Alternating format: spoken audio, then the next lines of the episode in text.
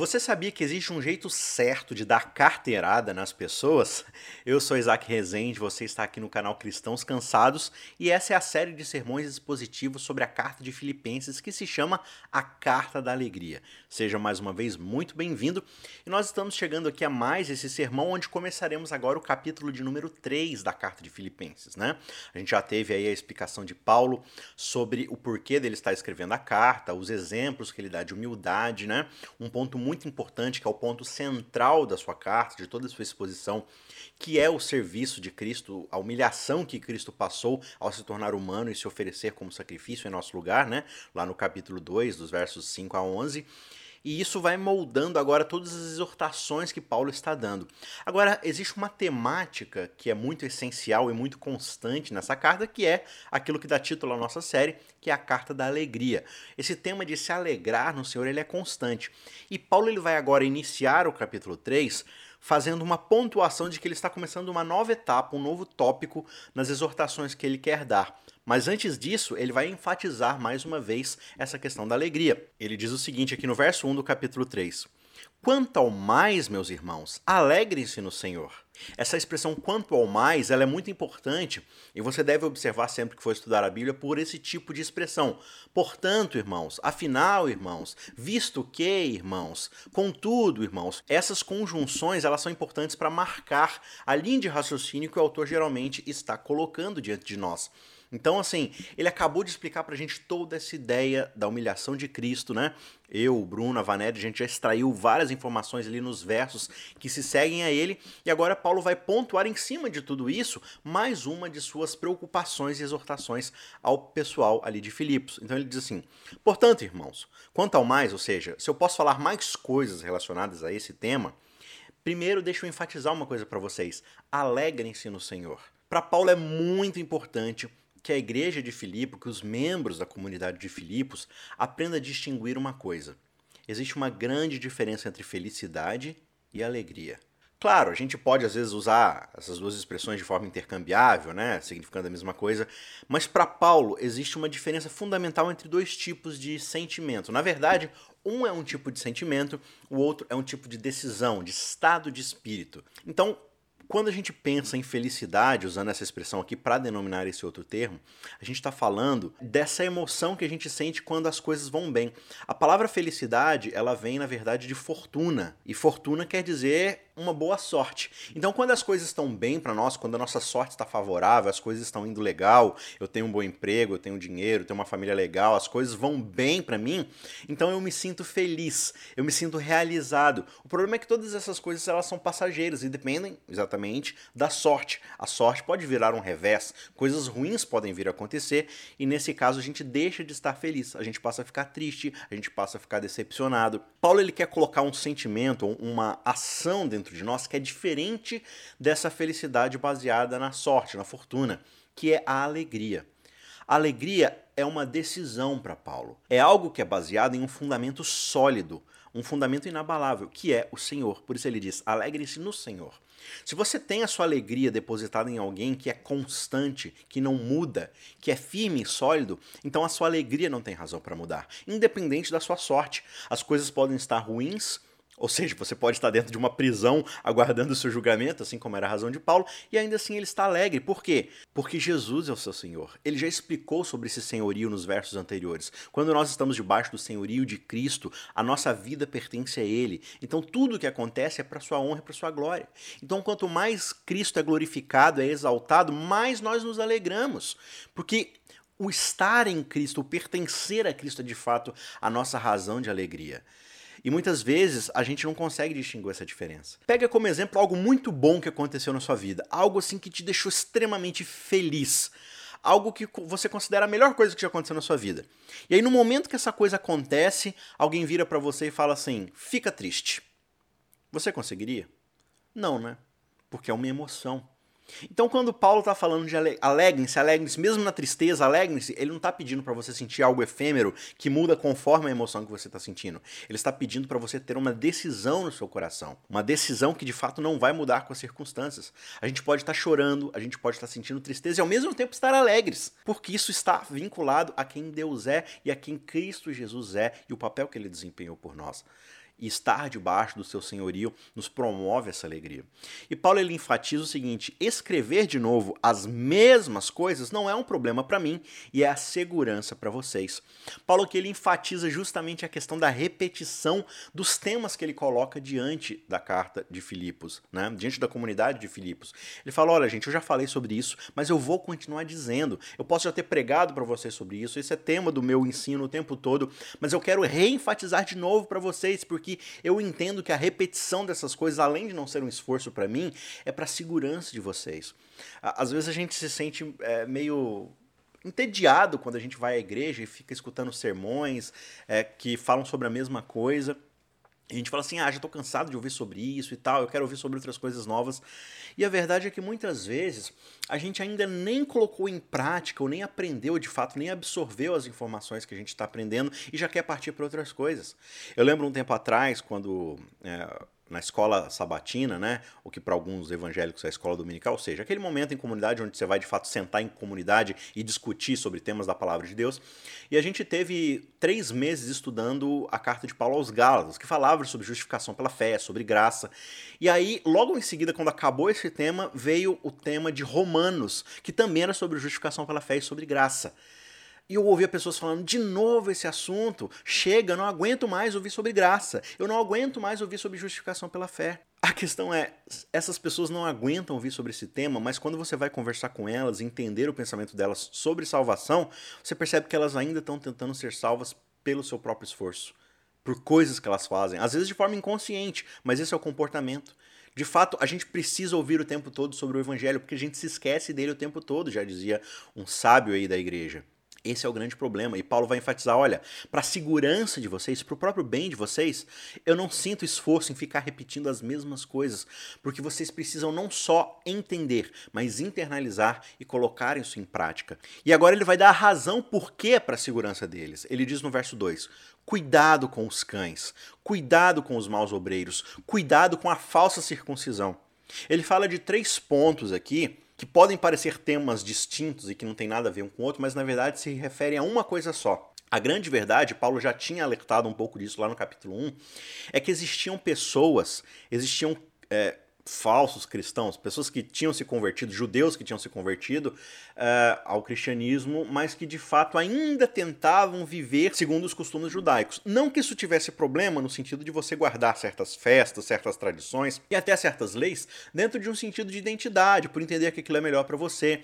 Mas não era essa a questão. A questão é que esses homens, eles não se sentiam satisfeitos em eles continuarem guardando essas coisas. Eles queriam obrigar as outras pessoas, os outros cristãos, a também obedecerem e guardarem essas coisas como jeito de se salvarem, como caminho para a salvação. E eles se sentiam extremamente orgulhosos porque eles eram circuncidados, porque eles guardavam leis sanitárias, guardavam dias de festas. E aí eles falavam assim: olha, nós estamos salvos, Deus nos ama, porque olha todas as coisas que a gente faz. E se vocês não fizerem também, se vocês não se circuncidarem, não guardarem nossos dias festivos, né, os nossos sábados cerimoniais, não comerem as mesmas comidas que a gente come e evitarem as que a gente evita, então Deus não ama vocês. Então vocês não estão salvos. E eles ficavam ali o tempo todo brigando. E Paulo vai falar: cuidado, preste atenção, fique de olho, vigie os cães. Cães? Como assim cães? Mas um cachorro é uma coisa tão fofinha, tão bonitinha. Eu tenho aqui em casa dois Schnauzer, aquele cachorro barbudinho, sabe? Um pretinho, um branquinho, coisa mais fofa do mundo. Por que, que Paulo está chamando esses caras de cães? E aí a gente precisa entender um pouco da questão cultural. Na época de Paulo, na época de Jesus, os cachorros não eram essa coisa doméstica e fofinha que a gente tem hoje. Os cães eram quase como lobos, como chacais, como hienas. Eram bichos selvagens que ficavam andando em matilha para cima e para baixo no meio da cidade, revirando lixo, espalhando doença, atacavam as pessoas com seus latidos e tal. Lembra lá da história de Jezabel, quando ela cai da janela e os cães comem ela? Então, assim, eles eram bichos selvagens, eles não eram domesticados, eles eram sanguinários. E eles causavam muito problema para as pessoas. E Paulo está falando que, olha, cuidado com os cães. Quem são os cães?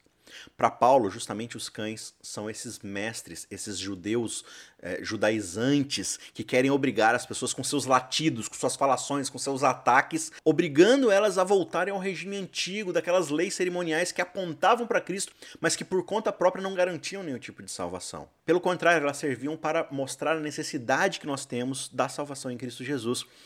Então você observa em vários dos momentos na Bíblia, por exemplo, Isaías associa essa expressão de cães aos sacerdotes, aos mestres religiosos que não cumprem sua função, pelo contrário, desviam o povo de Deus. Se você for lá em Apocalipse, no último capítulo, João ele dá uma lista daqueles que ficarão de fora do céu e ele fala: olha, Fora do céu estarão os cães, os feiticeiros, os assassinos, né? Mais uma vez, essa expressão cães, ela é utilizada de forma pejorativa para falar daqueles que estão realizando coisas ruins. O que é bastante irônico da parte de Paulo, porque na verdade os judeus gostavam de chamar aqueles que eram miscigenados, ou os gentios ou os samaritanos, né, de cães. Ah, vocês são essa raça aí de vira-latas, de cães, de animais selvagens. Vocês não são civilizados.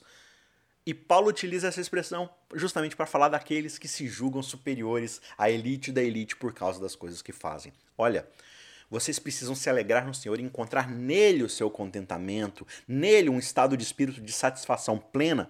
Por quê? Porque vão aparecer no meio de vocês cães que se julgam melhores e estão felizes e satisfeitos consigo mesmos por causa das suas obras, por causa daquilo que eles fazem ou deixam de fazer.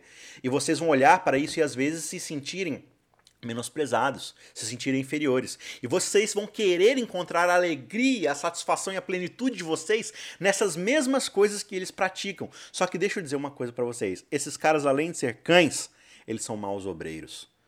Por quê? Porque a obra que eles fazem não é uma obra de Jesus, é uma obra do cão, é uma obra satânica.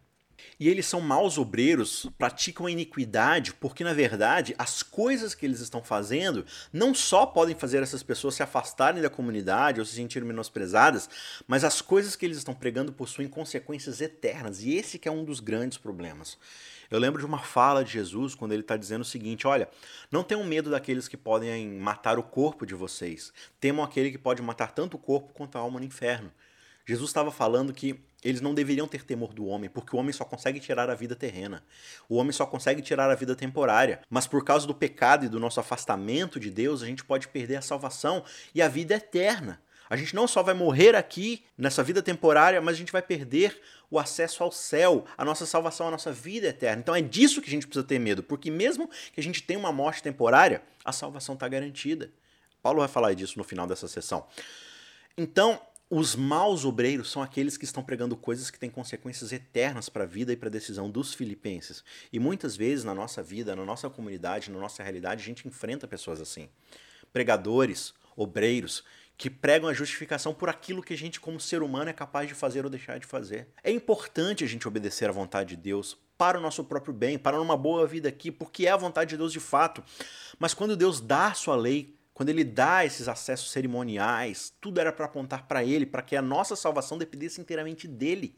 E agora aparecem esses judaizantes e Paulo vai ter que lidar com eles o tempo todo. Na Galácia, em Corinto, em Colosso, o tempo esses caras não deixam Paulo sossegado. E é interessante que Paulo fala lá no primeiro capítulo de Filipenses o seguinte, olha, tem gente aí que está pregando evangelho por razões escusas, para se aparecer, para se mostrar, eu não tenho problema nenhum com essas pessoas. Sabe por quê? Porque elas estão pregando o evangelho. Sabe com quem que eu tenho problema de verdade? E agora ele vai dizer aqui no capítulo 3. Eu tenho problema com quem perverte o evangelho. E eu fico impressionado hoje, né, principalmente nessa era de Twitter, de Instagram, como é que as pessoas escolhem tão mal suas batalhas. A nossa preocupação, às vezes, dentro da igreja, é a roupa que o outro está vestindo, né? É se o cara está pregando uma mensagem que eu não concordo, com coisas triviais, né? Com a comida, com isso, com aquilo, com um lugar que vai, não sei o quê.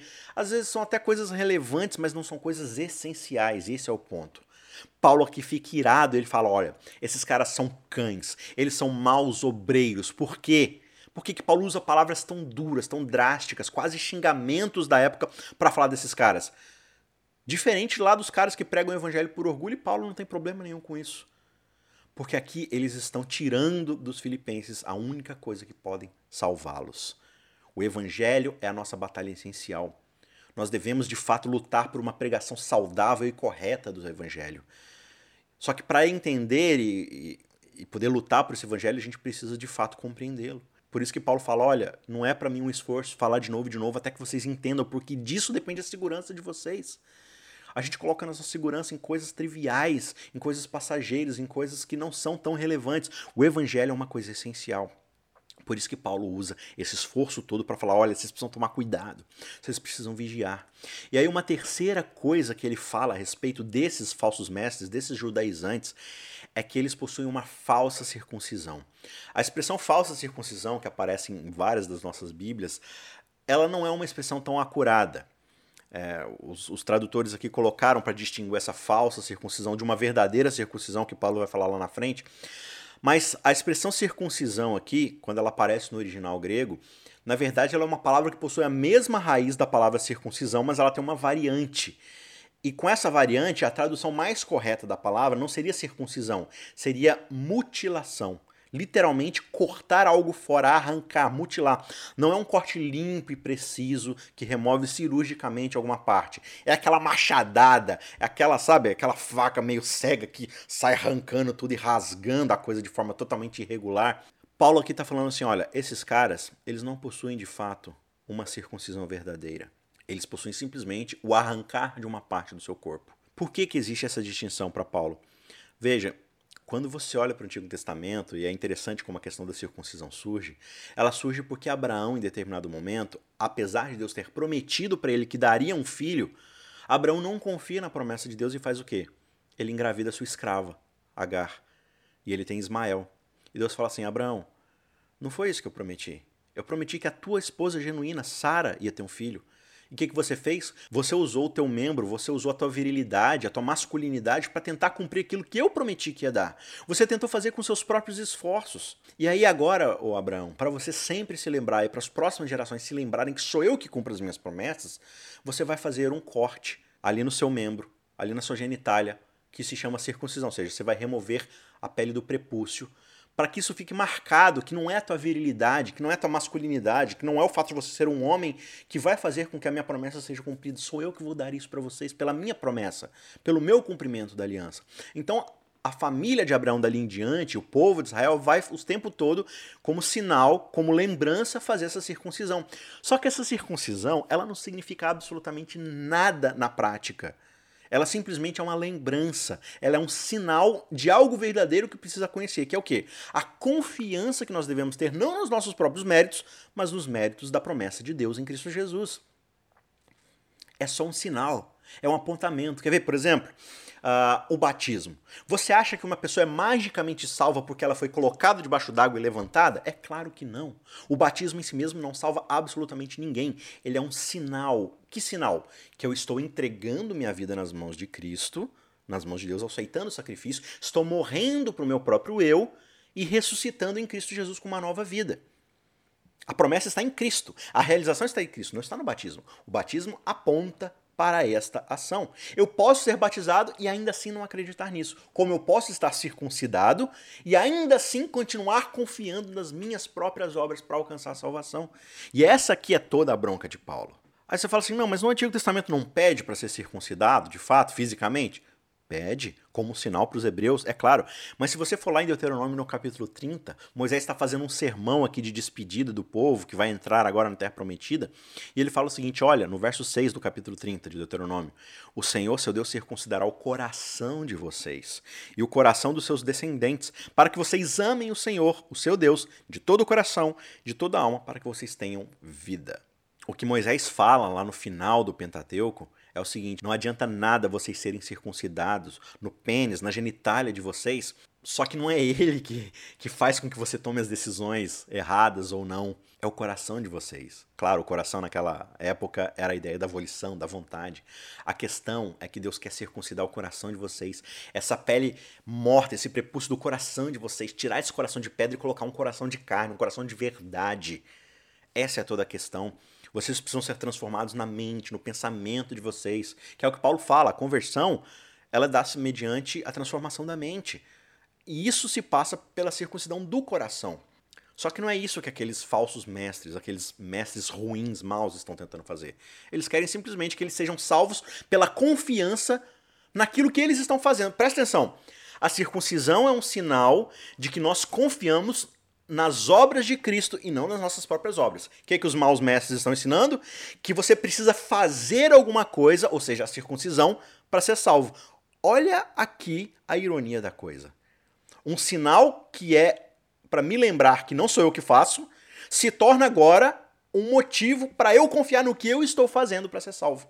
Eles estão usando a circuncisão de forma completamente errada, justamente para o contrário do que o seu propósito significa. E aí Paulo diz o seguinte no verso 3: Porque nós é que somos a circuncisão. E aqui a palavra circuncisão é de fato a variante correta, circuncisão. Lá ele fala assim: ó, o que eles fazem é mutilação.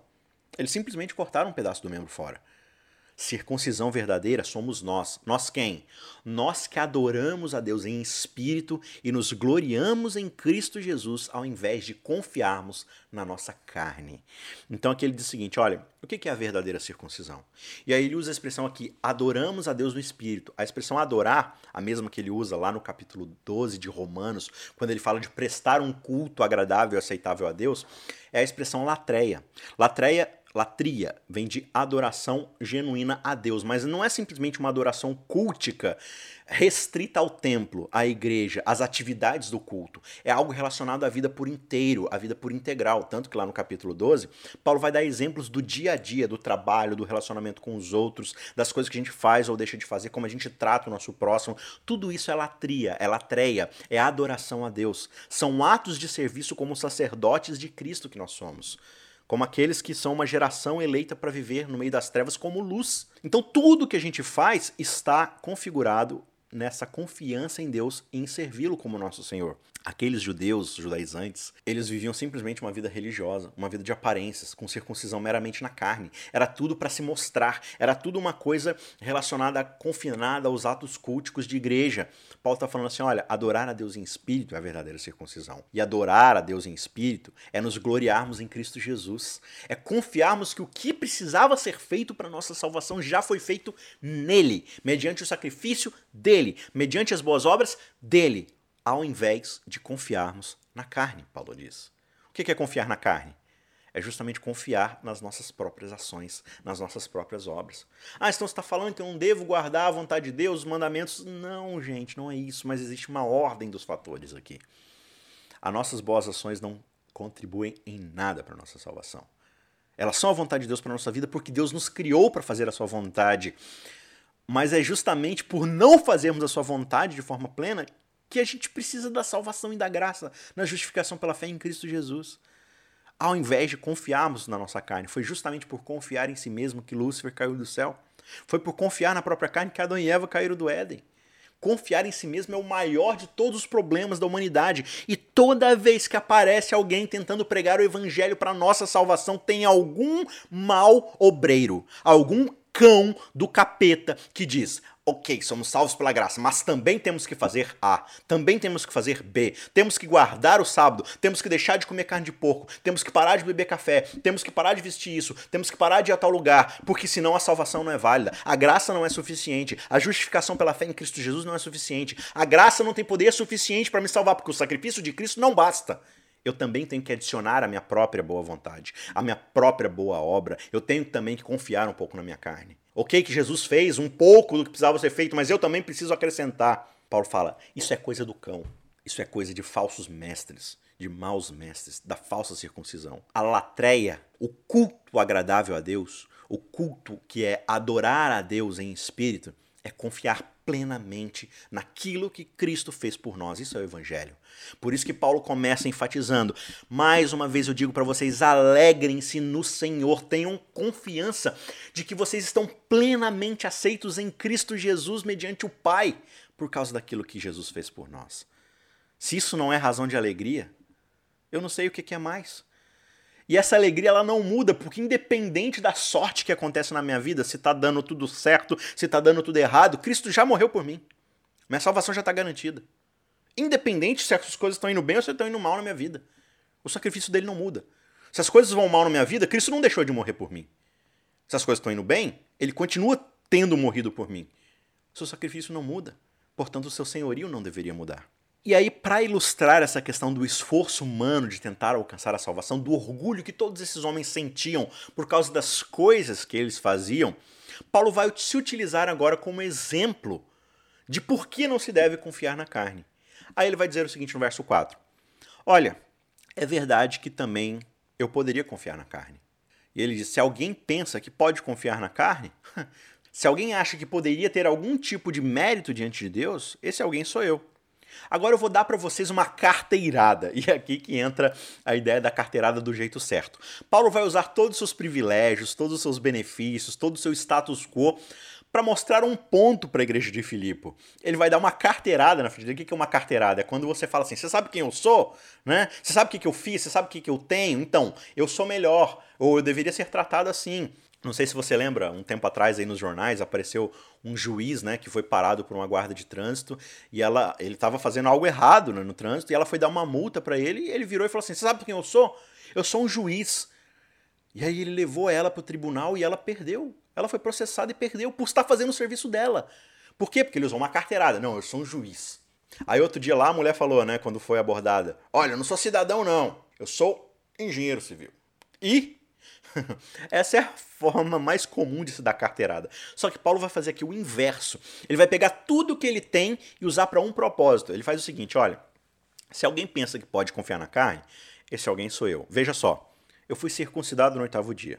Esses caras aí, esses cristãos judaizantes, muitos deles foram circuncidados agora, com mais de 30, 40, 60 anos.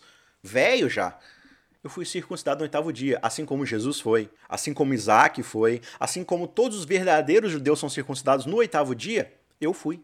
Ou seja, eu sou de fato alguém que desde o início está debaixo da circuncisão. Eu sou circuncidado no oitavo dia.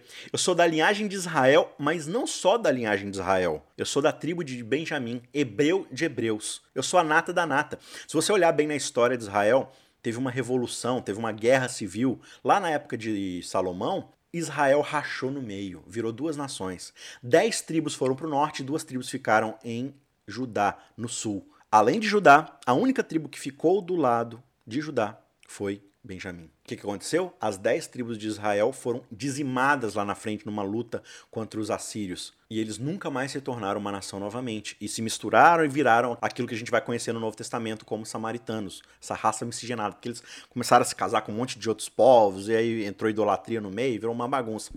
Então, Paulo está falando o seguinte: não só eu sou da linhagem de Israel lá atrás, de Jacó, que lutou com Deus e se transformou em Israel, que é filho de Abraão, eu sou dessa linhagem, mas não só sou dessa linhagem, como eu sou da linhagem de Benjamim, o único filho que nasceu na terra prometida, a única tribo que não abandonou Judá. Eu sou puro, eu sou hebreu de hebreus, eu sou a nata da nata, eu sou o cara mais importante da tribo mais importante que existe dentro do contexto do que é ser um israelita. Eu não sou que nesses caras que cada um vem de um canto, não, eu sou the real deal, eu sou verdadeira coisa. Só que não só isso, não é só simplesmente uma questão do status do que eu nasci, de um privilégio que eu tenho por ter nascido assim. Tem também as coisas que eu fiz. Aí ele diz no finalzinho do verso 5: Quanto à lei, eu era fariseu. Ou seja, eu era da seita dos fariseus. É uma seita que surge lá no período intertestamentário, onde o povo volta do exílio e eles começam a pensar assim: por que, que a gente foi para o exílio? A gente foi para o exílio porque a gente não guardou a lei, a gente desobedeceu a Deus. Então, para a gente nunca mais voltar para exílio, a gente precisa guardar perfeitamente a lei. E aí eles começam a desenvolver leis em cima de leis, e, e aí tem, tem um precipício, eles se afastam do precipício, colocam um muro, aí colocam uma cerca para você não chegar perto do muro, e colocam placas antes da cerca para você não chegar perto da cerca, e eles começam a criar todos os ritos e todas as leis possíveis para não desobedecerem a Deus. Paulo fala: Eu era esse cara. Eu era dessa seita. Eu era dessa galera. Eu, eu era irrepreensível quanto à lei. E quanto ao zelo, ou seja, quanto a essa paixão, esse desejo ardente de fazer o que era certo, eu fui tão extremo nisso que eu comecei a perseguir a igreja dos cristãos. Quando eu entendia, quando eu achava que os cristãos estavam tentando desfazer os esforços dos fariseus de guardarem a lei e de pregar um Jesus que eu achava que era simplesmente um herege, eu comecei a perseguir essas pessoas e trazê-las para o conselho do templo para serem destruídas, para serem mortas, porque eu era muito zeloso, eu tinha muita vontade de que as coisas que eu acreditava fossem cumpridas, fossem certas. Ele diz: quanto à justiça que há na lei, eu era irrepreensível. Ou seja, não é que ele está falando que ele era moralmente repreensível e que ele merecia salvação. Ele estava dizendo o seguinte: olha, tudo que a lei podia exigir de mim dentro da sua limitação, dentro do que eu compreendia, dentro do que o farisaísmo, do, do que a religião de Israel compreendia ser o cumprimento da lei, eu fazia. As mínimas exigências. Do cominho, do hortelã e do coentro, tipo, dizimava, jejuava, tudo, tudo que você podia imaginar, da perfeição limitada do farisaísmo, eu fazia. E aí vem a virada de chave da carteirada que Paulo dá aqui no verso 7. Pega tudo isso. Vocês acham que eu sou alguém digno de ser imitado dentro da minha justiça humana? Claro que eu sou. Eu era alguém perfeito dentro do conhecimento humano do que é ser perfeito. Dentro da limitação humana do que é ser perfeito. Eu era esse cara. Mas o que para mim era lucro, aquilo que eu considerava como algo muito importante, aquilo que eu me apegava como a coisa mais importante da minha vida, o meu pedigree de nascimento, as ações que eu conquistei dentro da religiosidade que me foi oferecida, eu considerei tudo isso como perda por causa de Cristo tudo isso para mim foi simplesmente algo jogado fora, porque eu considerei que Cristo era mais importante. E ele diz no verso 8: Na verdade, eu considero tudo isso como perda por causa da sublimidade do conhecimento de Cristo Jesus, o meu Senhor. Essa expressão sublimidade diz respeito à divindade, à perfeição, a algo que é completamente transcendente, muito maior do que tudo aquilo que a gente possa imaginar. É algo sublime, é algo perfeito, é algo divino.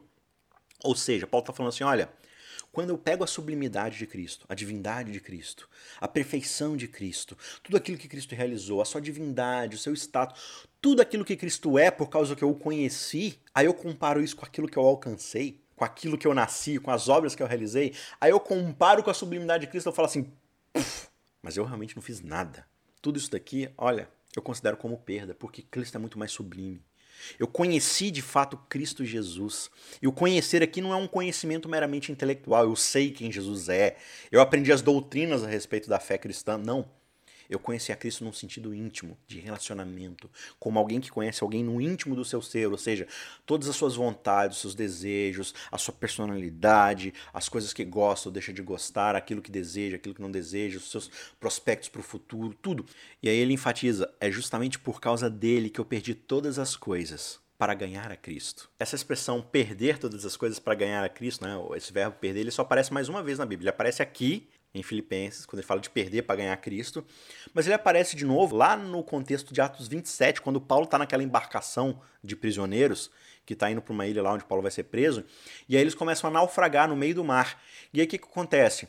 É, eles têm uma carga muito preciosa lá de alimento, e eles começam a pegar essas cargas e jogar no mar para que o navio se estabilizasse e eles pudessem se salvar. Então a expressão lá é: eles pegam algo que era precioso para eles, o carregamento que daria lucro para eles, perdem isso para poder se salvar. É essa mesma expressão. Eu não sei se Paulo está fazendo isso aqui de forma intencional, mas para a gente entender aqui essa aplicação, ela funciona desse jeito. Se eles mantivessem a sua carga, eles iriam naufragar. A carga era ruim? Não, ela era muito boa. Ela era algo que dava sustento e lucro para eles. Mas se eles se apegassem àquilo, eles iriam morrer afogados. Então eles se livram daquilo que era bom para eles para poder alcançar algo ainda melhor que era a preservação da vida deles. Paulo fala: olha, tudo aquilo que eu considerava como bom, como ótimo, como excelente, eu joguei fora para poder ganhar Cristo. Porque se eu ficasse com essas coisas, eu ficaria com elas no lugar de Cristo. E quando eu coloco qualquer coisa, mesmo que seja boa, no lugar de Cristo, eu estou falando da destruição.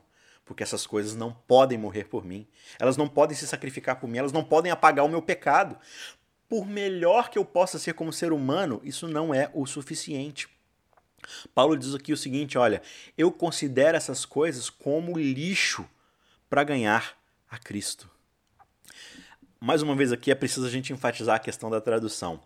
É, eu acho que os tradutores eles tinham essa piedade assim de, de, escolher muito bem as palavras que eles iam utilizar, porque a Bíblia, veja bem, você não pode usar palavras chulas na Bíblia, né? Então a Bíblia é um negócio santo, então você não pode usar certas palavras e tal. Só que se você for no grego, o que Paulo diz aqui não é lixo. Algumas versões vão colocar como esterco. Paulo também não fala de esterco. Porque esterco tem essa conotação de algo que é para adubar uma, uma, uma plantação, para você poder colher algo melhor, né? Paulo também não fala de esterco. Paulo fala literalmente de excremento. Cocô mesmo. Viu? É, é até esquisito a gente falar, né? É uma, é uma palavra feia. Fezes. Mas é disso que Paulo está falando. Ele fala assim: ó, quando eu pego Cristo Jesus e coloco do lado de tudo aquilo que eu realizei como ser humano, tudo isso daqui é, é cocô. Fezes. É excremento. É aquilo que eu vou dar descarga e nunca mais vou ver na minha vida, porque vai para lá no meio do esgoto. Isaías considera as boas ações do ser humano como trapos de imundícia, ou seja, como pano de fluxo menstrual. Oh, mas é isso. Quando a gente pega a sublimidade de Cristo e compara com tudo aquilo que a gente já realizou, não sobra nada. Tudo é excremento, tudo é digno de se jogar fora. Tem um texto de Ellen White que eu acho importante para ilustrar esse ponto que a gente está conversando aqui agora. Está lá no livro Fé e Obras, na página 21. Ela diz o seguinte: olha, se nós juntássemos tudo que é bom e santo, nobre e belo no homem, ou seja, se a gente pegasse tudo que há de melhor na realização do ser humano, aquilo que há mais de belo, de nobre, de, de excelente, de bom, de santo, e a gente apresentasse esse resultado aos anjos de Deus para desempenhar uma parte na salvação da alma humana ou na obtenção de mérito, essa proposta seria vista e rejeitada como traição. Olha o que ela está falando aqui pra gente. Se a gente pegasse a melhor performance do ser humano, a mais digna de reconhecimento, de medalhas, de louvor, e a gente pegasse e tentasse colocar isso junto com o mérito de Cristo para a salvação humana, os anjos iam olhar para isso e iam falar assim: seu traidor, você está tentando colocar tudo que Cristo fez por terra por causa das suas ações. Não, mas isso é o que eu tenho de melhor. O que o ser humano tem de melhor diante da sublimidade do que Cristo fez? Isso não chega nem perto. E ela diz dois parágrafos depois: Cristo se fez pobre por amor de nós, para que pela sua pobreza nos tornássemos ricos. E quaisquer obras que o homem pode prestar a Deus serão muito menos do que nada. A mesma expressão que Paulo utiliza: nada. Meus pedidos só se tornam aceitáveis por estarem baseados nos méritos de Cristo, na justiça de Cristo eu pedir para ser salvo, qualquer coisa que eu peça a Cristo, não pode ser por esforço próprio, só funcionam, só podem ser atingidos se forem baseados no mérito da justiça de Cristo. A ideia, ela diz, de fazer algo para merecer a graça do perdão é errônea do começo ao fim. Olha a ênfase que ela dá. Na verdade, a ideia do paganismo é justamente essa de tentar alcançar o favor divino mediante o sacrifício, mediante a entrega de favores, de presentes, de algo que eu considero bom. E aí Paulo vai enfatizar isso ainda no verso 9. Olha, tudo que eu quero é ser achado nele, não tendo uma justiça própria. Não pegando tudo isso que eu apresentei como carteirada para vocês e oferecendo a Deus, porque isso vai ser descartado e olhado pelos anjos como traição. Não, eu não confio na minha justiça própria, que procede da lei, mas sim naquela que é mediante a fé em Cristo Jesus. Uma justiça que procede de Deus, baseada na fé. Que fé? Na confiança plena de que o que Cristo fez na cruz é muito mais do que suficiente para me justificar diante de Deus. Qualquer grama que eu tento colocar para se somar ao crédito do que Cristo fez por mim se transforma em débito, se transforma em prejuízo. É o contrário, não soma, diminui. Tentar colocar aquilo que eu faço como salvação. Ah, então não preciso fazer as coisas certas. Não, você vai fazer as coisas certas porque Cristo te criou, Deus te criou para fazer as coisas certas.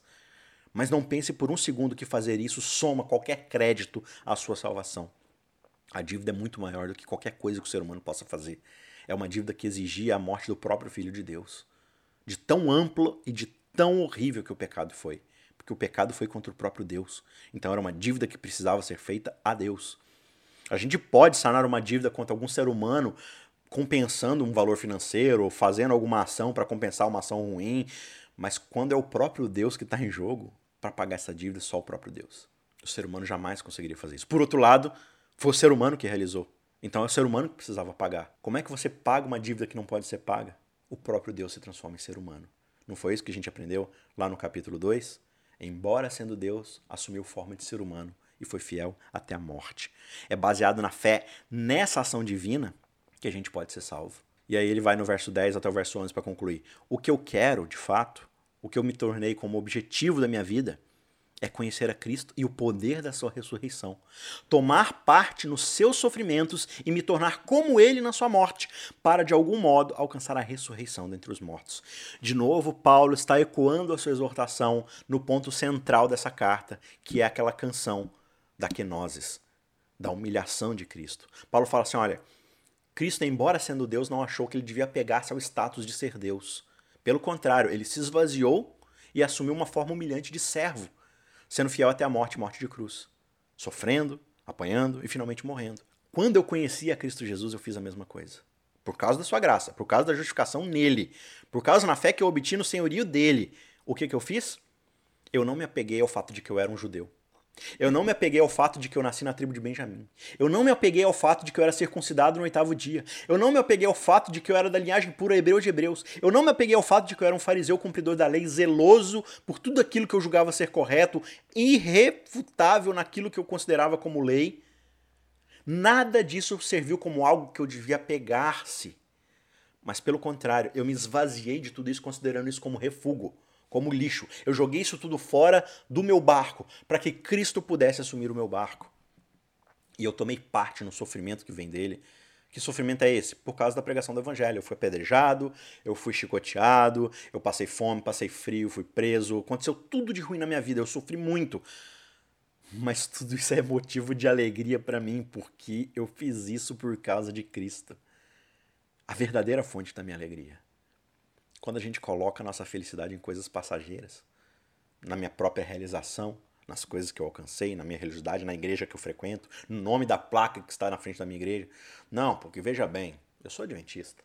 E o adventista tem toda a verdade, portanto, eu já estou salvo. Que bobagem. Confiar nisso é a mesma coisa que confiar em lixo. Ah, então a igreja adventista é um lixo? Não, filhão. Pega a ideia aqui. Qualquer coisa que eu coloque no lugar de Cristo para minha salvação é lixo. Não porque essa coisa é ruim, mas porque ela não está cumprindo o seu propósito. A igreja não foi feita para me salvar, ela foi feita para me apresentar a salvação. Os mandamentos não foram feitos para me salvar, eles foram feitos para mostrar que eu preciso de Cristo para me salvar. Tudo que há de bom no mundo tem um propósito. Só que a única coisa verdadeira que tem um propósito de me salvar é o sacrifício de Cristo. Se eu não compreendi isso ainda, eu não compreendi o Evangelho. E eu preciso, como Paulo enfatiza, da repetição ouvir mais uma vez, ouvir novamente, ler a Bíblia de novo, aprender de novo, estudar a graça novamente, estudar o Evangelho novamente, porque enquanto essas dúvidas permanecerem na minha mente, pode ser que eu ainda não esteja aceitando Jesus Cristo. Pode ser que eu ainda não esteja confiando plenamente nos méritos de Cristo e no senhorio dele para minha salvação. Paulo entende que abre mão disso tudo para alcançar algo muito mais excelente, que é gloriar-se em Cristo Jesus, o verdadeiro motivo da sua alegria. E ele fala: olha, se eu confiar nos meus próprios méritos, eu vou perder eu não vou me salvar. Mas quando eu penso em ressurreição, o único jeito de alcançar essa ressurreição é de fato confiar minha vida a Jesus Cristo. Mesmo diante da morte, eu não vou amar a própria vida. Jesus fala em certo momento dos seus ensinos o seguinte: aquele que tenta salvar sua própria alma vai perdê-la. Quando eu vivo para mim mesmo, tentando alcançar por mim mesmo, pelos meus méritos, a minha salvação, não vai dar certo. Eu vou me perder. Só que ele fala: aquele que perder sua alma por causa de Cristo, por causa de mim, por causa da minha causa, esse vai encontrar sua verdadeira salvação, sua alma. Esse vai poupar sua alma. O jeito da gente ganhar a salvação é perdendo nossa vida. Não perdendo em bebedeiras, em promiscuidade sexual, em luxúria, em egoísmo materialista, de acúmulo de posses. Não. Perder servindo ao senhorio de Cristo. Como assim? Salvando outras pessoas. Foi isso que Paulo fez todo o meu privilégio, o meu status eu joguei fora para poder servir a Cristo. Como? Pregando o Evangelho, sofrendo pelos outros, sofrendo pelas igrejas que eu plantei, estando preso e ainda assim tendo forças e alegria suficiente para escrever para eles, para que eles sejam salvos dos falsos mestres e dos cães. Nada disso para mim é sofrimento, pelo contrário, isso para mim é motivo de prazer. Será que a gente enxerga prazer nessas perdas? Ou será que a gente ainda está tentando se apegar àquilo que a gente julga ser mérito diante de Deus? Ah, senhor, eu até faço certas coisas erradas às vezes, mas você já viu Fulano? O senhor já viu Beltrano? Muito pior que eu. Em comparação, Senhor Jesus, eu tô até bem, né? Você não entendeu a graça. Porque quando você pega esse até bem que você possui e compara com a sublimidade de Cristo Jesus, refugo, lixo, cocô. Considere essas coisas como perda para alcançar o que de fato tem valor salvífico a obra meritória de Cristo na cruz, o seu sangue por nós. Esse é o Evangelho da Graça. Paulo é capaz de dar a sua própria vida para que a integridade dessa pregação seja mantida.